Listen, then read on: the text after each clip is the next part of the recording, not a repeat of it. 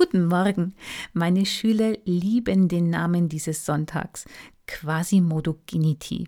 Auf Deutsch wie die neugeborenen Kindlein, im Volksmund auch Weißer Sonntag genannt. Der Name kommt aus der Anfangszeit der Kirche im Römischen Reich.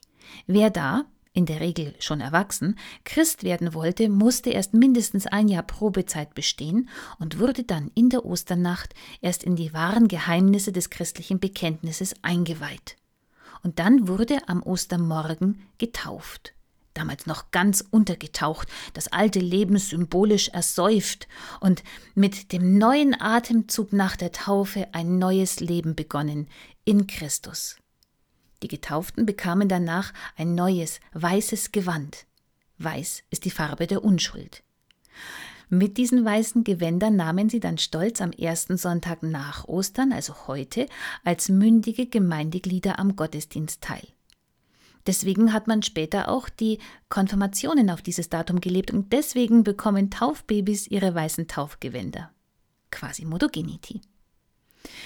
Neubeginn. Was für ein wunderbarer Gedanke. Im normalen Leben bleibt an uns kleben, was wir tun.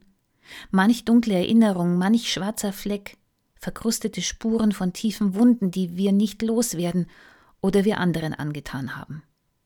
Unseren neugeborenen Status haben wir längst verloren. Aber stattdessen sind wir gewöhnt an den Mantel, den wir tragen. Es ist unser Leben. So sind wir nun mal. Die ersten Christen haben etwas anderes sichtbar machen wollen. Das alles mag vor Menschen gelten, aber nicht vor Gott. Er will uns nie anders sehen als frei von all dem, reingewaschen durch seine Vergebung, täglich voller Freude über die neue Geburt, über den neuen Menschen, den er aus uns schaffen kann. Oder wie Luther sagte, man kann täglich neu aus der Taufe kriechen. Aber wie kann man das verstehen und noch mehr, wie kann man das leben? Vielleicht muss man es üben sich zusprechen, sich sagen lassen. Und wissen, beim Neuanfang, neugeboren, fühlen wir uns ängstlich und schutzlos, ohne das, was wir uns abwaschen lassen an Sünde, Schuld und Bedrückung. Aber solcher Neuanfang im Glauben an Jesus steht unter der Verheißung Gottes. Das Alte ist vergangen. Sieh doch, Neues ist geworden.